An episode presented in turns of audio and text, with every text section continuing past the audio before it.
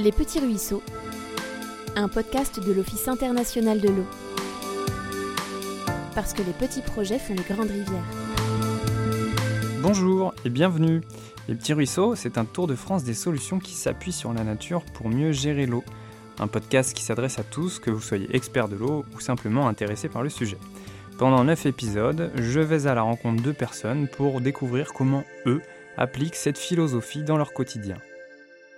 Je m'appelle Maxime et pour ce deuxième épisode, rendez-vous chez Jean-Paul Pichot, qui est éleveur laitier à Saint-Clément-de-la-Place, près d'Angers dans le Maine-et-Loire. Sa ferme, la Haute-Bise, se trouve à quelques kilomètres de la Loire, mais en secteur de tête de bassin versant, c'est-à-dire en zone de source. On n'y trouve que des petits cours d'eau qui progressivement se rejoignent et donnent naissance à une rivière un petit peu plus grosse, mais qui reste assez modeste, le Brionneau, et qui elle-même se jette quelques kilomètres plus loin dans la Loire.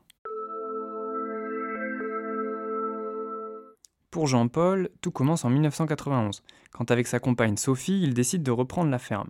Elle fait alors 26 hectares et comprend 13 vaches. À l'époque, ils aimeraient bien faire du lait bio, mais ce n'est pas possible tout de suite parce qu'au début, il n'y a pas la collecte adaptée. Écoutons Jean-Paul. Petit à petit, on, a évolué, on a repris un peu de parcelles, euh, toujours dans l'objectif de favoriser le maximum de prairies, pâturage. Et donc aujourd'hui, euh, au départ, je me suis installé tout seul et aujourd'hui, on a 100 hectares on a 50 vaches laitières euh, de race Montbéliard et une dizaine de Gergaises. Et euh, on est donc 5 euh, personnes à temps complet sur la ferme. Donc il y a deux, moi, ma femme, deux salariés, une apprentie. La ferme de la Haute-Bise, aujourd'hui, c'est donc 55 vaches qui produisent du lait dont une partie est transformée en fromage, un fromage baptisé le rêve des vaches, et le reste du lait envoyé en laiterie. Maintenant que ce cadre est posé, penchons-nous sur la question qui m'intéresse, comment est-ce que Jean-Paul s'appuie sur la nature qui est présente sur la ferme pour gérer l'eau? Pour trouver la réponse, il faut démarrer à l'origine. Quand on s'est installé, nous on avait donc notre propriétaire qui était assez sensible sur euh, sur ses arbres, donc il voulait pas trop qu'on touche aux haies. Donc et puis nous on était, moi j'étais assez sensible aussi sur les haies. On, a planté, nous, moi j'ai planté avec mon mon papa, mon grand-père. Euh, donc là-dessus, on était plutôt en, phase avec le propriétaire. Et euh, donc il nous a dit, bah, vous pouvez éventuellement euh, recalibrer des parcelles, mais euh, à condition de replanter des essences locales, je vous laisse, le libre. Et puis vous récupérez le bois, il n'y a pas de souci, il n'était pas du tout regardant là-dessus, à partir du moment qu'on garde à peu près le même linéaire de, de haies. Donc moi, ça me convenait plutôt bien, et puis on est resté là-dessus.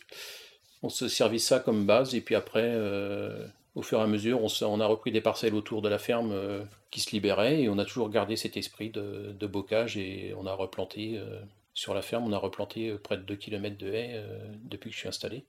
Donc avec les haies qui étaient existantes, aujourd'hui on arrive à 12 km de haies sur autour de 100 hectares.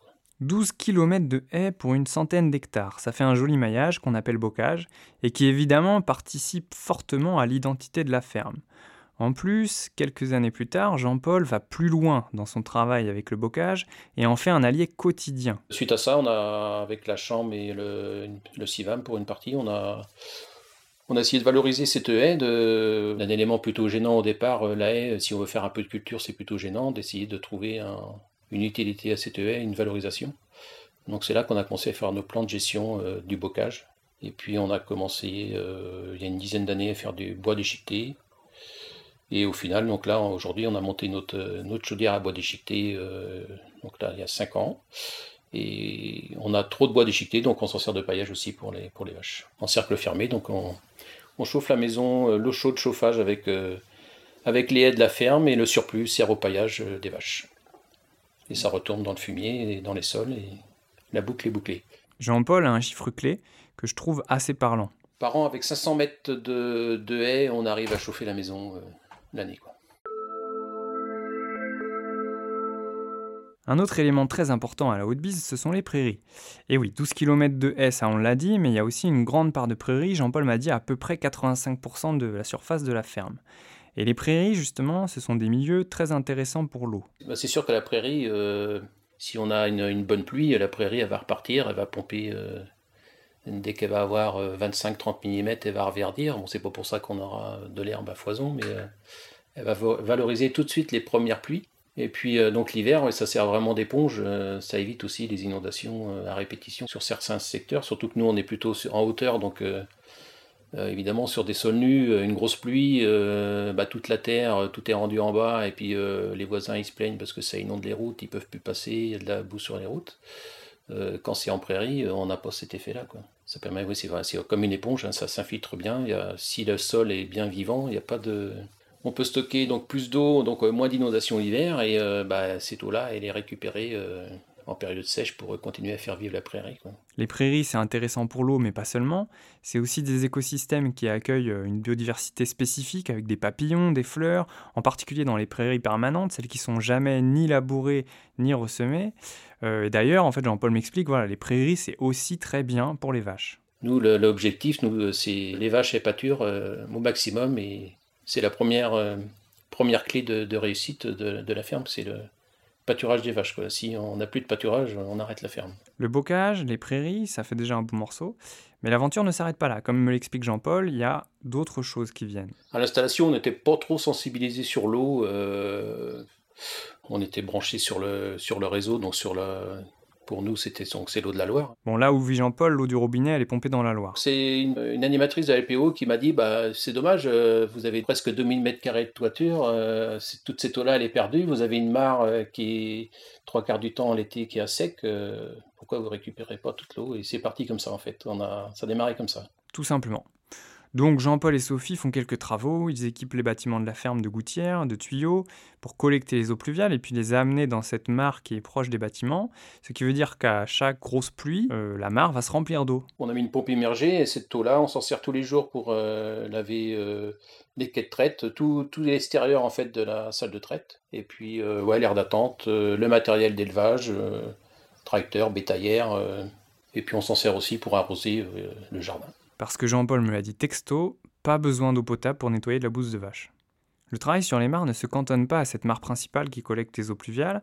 En tout, Jean-Paul il en compte 5 sur la ferme, trois autres qu'ils ont réhabilitées en faisant quelques travaux de nettoyage euh, dessus, et une cinquième qui a été créée là où avant il n'y en avait pas. Et ça permet d'avoir un peu d'eau pour si on veut mettre un lot de, de génisse ou de vache, euh, d'avoir de l'eau sur place. Quoi. On transporte pas du tout, euh, pas un mètre cube d'eau par an. Quoi. Tout est, tous les animaux sont raccordés soit par des tuyaux, soit en, pompe de prairie ou euh, pompe électrique sur des puits ou des mares. Et ça, c'est important aussi, parce que avoir de l'eau fraîche en permanence, c'est de l'eau de qualité.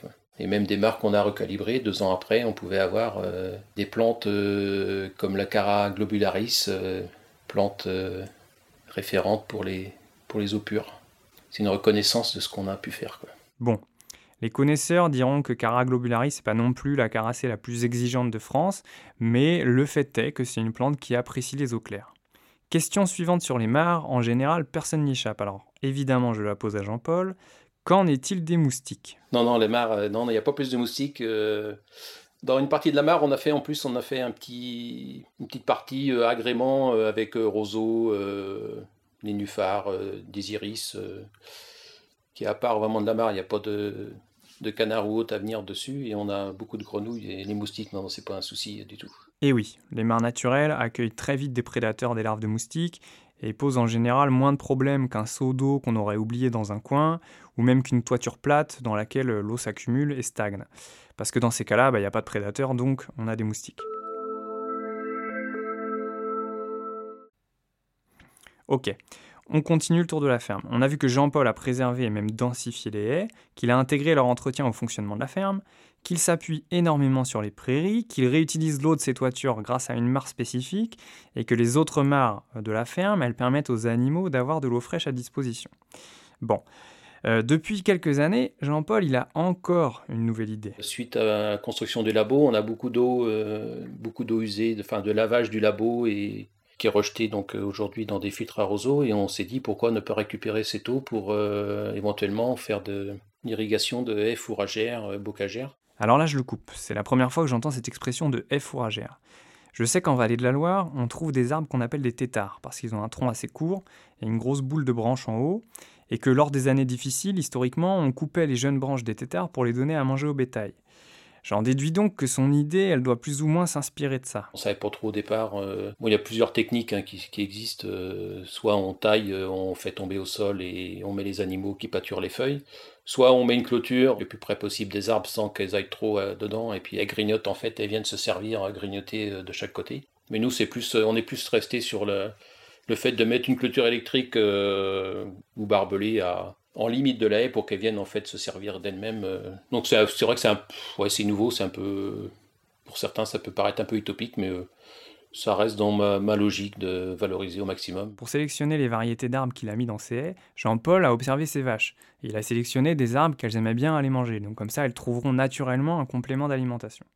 On arrive ensuite au sujet clé de cet échange, parce que ma discussion avec Jean-Paul, elle a lieu fin juillet 2022, donc après de nombreux mois de déficit en pluie et déjà deux épisodes de canicule. En plus, le territoire sur lequel il se trouve, l'Anjou, c'est la fin du massif armoricain dans la continuité de la Bretagne, ce qui signifie qu'il y a peu de réserves d'eau souterraines et donc que c'est un territoire assez fragile vis-à-vis de la sécheresse. Et moi, ce que je souhaite savoir justement, c'est si son approche sur la ferme, là, en intégrant tous les éléments naturels, est-ce que ça lui permet de mieux encaisser les sécheresses? Dit autrement et avec un mot un peu plus tendance, est-ce qu'il trouve que ça donne une plus grande résilience à la ferme Et globalement, la réponse qu'il me donne, c'est que oui. Mais ça, on ne le voit pas forcément la première année, c'est au fur et à mesure qu'on se rend compte que bah, le voisin s'est pris un bouillon, mais nous en fait bah, on a peut-être fait un rendement un peu moins élevé, mais euh, ça passe quand même. Et puis euh, on a peut-être moins de céréales, mais on a plus d'herbe, on a moins de maïs, mais euh, on arrive à, passer tous les ans à peu près. on se rend compte qu'on est de plus en plus résilient quoi, au fil des années. Du coup, on creuse un peu le sujet parce qu'il y a beaucoup de choses à dire. En particulier, j'aimerais savoir si lui, il a le sentiment que le bocage joue un rôle protecteur vis à -vis de la sécheresse, à la fois grâce à l'ombre qu'il produit et puis en coupant le vent. Pour lui, aucun doute. Et d'ailleurs, tout de suite, il étend la discussion aux autres intérêts du bocage. Il n'y a plus rien à prouver sur le, rôle de la sur euh, protection des animaux, protection des cultures, l'érosion évidemment, les ruissellements, l'eau, euh, l'eau qui est freinée par, le, par les haies en travers des pentes. Et puis le, bah, le découpage des parcelles, parce que c'est pour garder les animaux. Si on a des haies déjà tout autour euh, le long des routes, on met juste un petit fil électrique et puis il n'y a pas de souci. quoi faut qu'on garde quand même notre, euh, notre bocage sagitien et nos, ce qu'on ce qu'on peut planter nos parents ou grands-parents et si on peut le transmettre et sensibiliser les jeunes sur l'importance des haies et des prairies, je pense qu'on aura tout gagné. Voilà, donc pour Jean-Paul, oui, travailler main dans la main avec les éléments naturels, les haies, les prairies, les mares, ça permet à la ferme d'être un peu moins sensible aux aléas climatiques et également de prendre un peu plus soin de l'eau.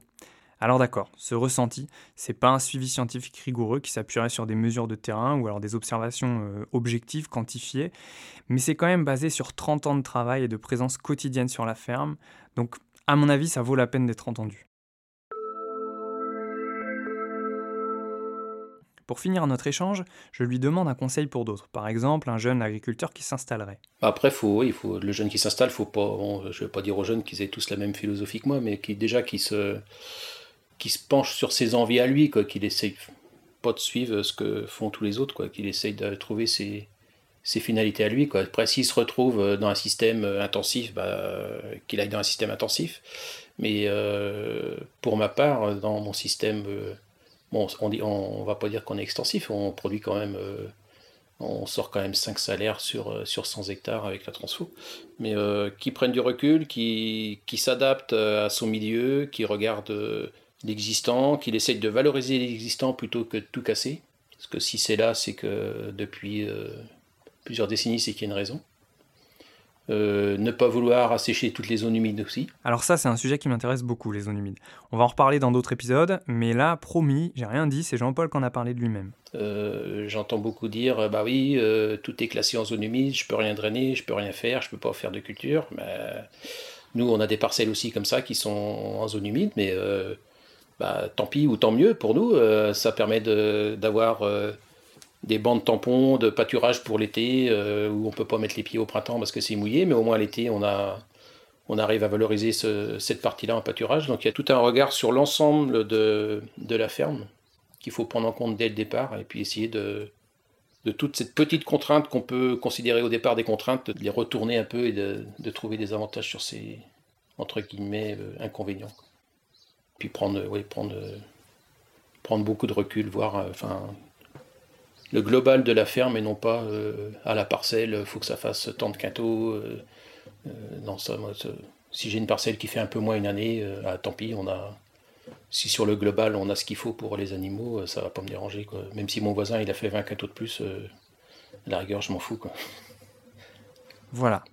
Ce qui m'a impressionné lors de notre échange avec Jean-Paul, c'est sa manière de voir la ferme comme un tout, avec le patrimoine naturel qui est vraiment intégré dedans. Et puis, il a conscience d'être connecté à la Loire. Il sait que l'eau qui part de sa ferme par les fossés et les ruisseaux, quelques jours après, elle passera par Nantes, puis par Saint-Nazaire. En quelque sorte, on pourrait dire qu'il est connecté à son bassin versant. Et ça, c'est pas quelque chose de commun, et j'avais vraiment envie de le souligner. C'était Les Petits Ruisseaux, un podcast initié par l'OYO avec le soutien financier de l'Office français de la biodiversité. Pour cet épisode, je remercie bien sûr Jean-Paul pour son témoignage et le temps qu'il m'a accordé, ainsi que Émilie Caillot et Ambroise Bécaud de la Chambre d'agriculture des Pays de la Loire qui m'ont mis en contact avec Jean-Paul. À la musique, c'était le Philae Studio. Et enfin, pour tous les précieux coups de pouce tout au long de la réalisation, c'est Tiffaine Crézé. C'est terminé pour cette fois. Si vous voulez en savoir plus, rendez-vous dans la description de l'épisode, il y aura plein d'infos. Merci de nous avoir écoutés et à bientôt.